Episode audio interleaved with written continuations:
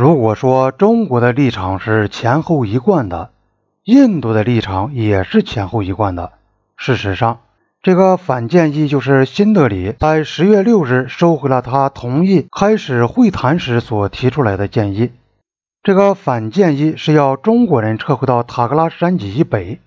九月八日是指中国部队最初围攻多拉哨所的日期，并放弃他们在西段所占领的哨所，印度人就可以重返上述各地以及多拉哨所、克吉朗河附近另一些地方和坚泽马尼的阵地。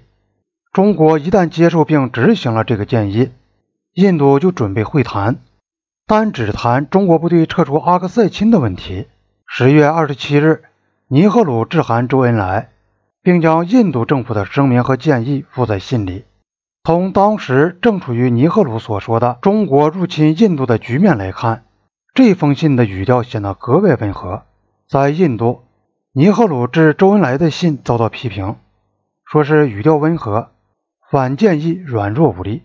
在中国部队进攻之后，印度的心情是把同意谈判与投降等同起来。一名议员说过：“谁要是提出印度应该同意会谈，就必须按叛国罪来论处。”因此，中国的建议不可避免地遭到了拒绝。中国根据印度的要求所做的澄清也起不了什么作用。周恩来在十一月四日发出的另一封信里。不厌其烦地解释了中国政府的建议。他说：“中国所指的实际控制线，基本上是他在1959年11月提出的，作为双方后撤起点的那条线。中国政府的这项建议以1959年的实际控制线为基础，而不是以目前双方武装部队的实际控制线为基础。这就充分说明。”中国方面没有因为最近在自卫反击战中所取得的进展而把任何片面要求强加于印度方面。印度的反建议中规定，印度部队得恢复他们在克杰朗河地区的进攻态势，并重返西段哨所。周恩来把这些比作是强迫战败者接受的条件。中国政府怎么能够同意恢复这样的状况呢？他呼吁尼赫鲁。重新考虑中国的建议。尼赫鲁第二封信的语调有显著的改变。中国部队进攻后，他写的第一封信调子是低沉而又彬彬有礼的。现在他态度粗暴了。他把中国部队进攻描绘成是冷酷的大规模的侵略，并宣布，如果印度接受中国的建议，那便意味着向一个侵略的、骄横的。扩张主义的邻国起连苟活。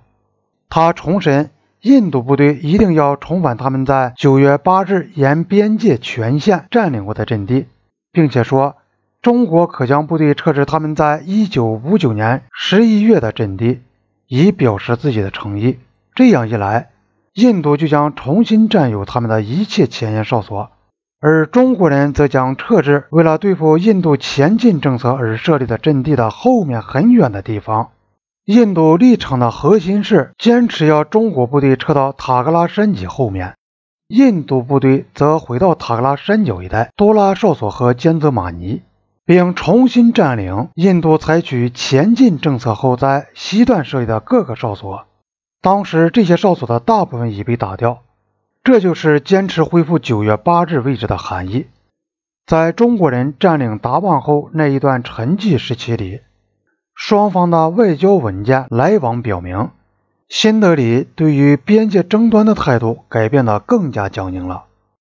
印度像以前一样坚决不肯谈判解决边界问题，他们坚持要回到西段前沿哨所以及克杰朗河地带。这就表明前进政策的计划和设想并没有变。中国粉碎了印度对塔克拉山下中国阵地的小小威胁，并打掉了西段印军前沿哨所的半数，而无所得。印度人觉得，虽然自己打了一次败仗，但真正的战争并没有开始。他们比以往更加自信了。印度当时的政治气氛几乎一直是好战的。中印边界已经成为难以愈合的创伤，而印度人又不断扩大袭击的规模和决心。中国如果把部队留驻原地不动，那就会招来一场长期的消耗战，另一方面，如果中国撤到麦克马洪线以北，又会引起人们的讥笑。他们会说什么？中国军队谨慎有余，威武不足。说什么？中国军队如不是靠人多势众和突然袭击，就不敢同印度交手。不但如此，采取这样的做法，边界争端还是得不到解决。假如北京当初盘算的就是这些，那么把军事行动与外交手腕结合起来，以便一劳永逸地解决中印边界争端的那种尝试，也可以说是彻底失败了。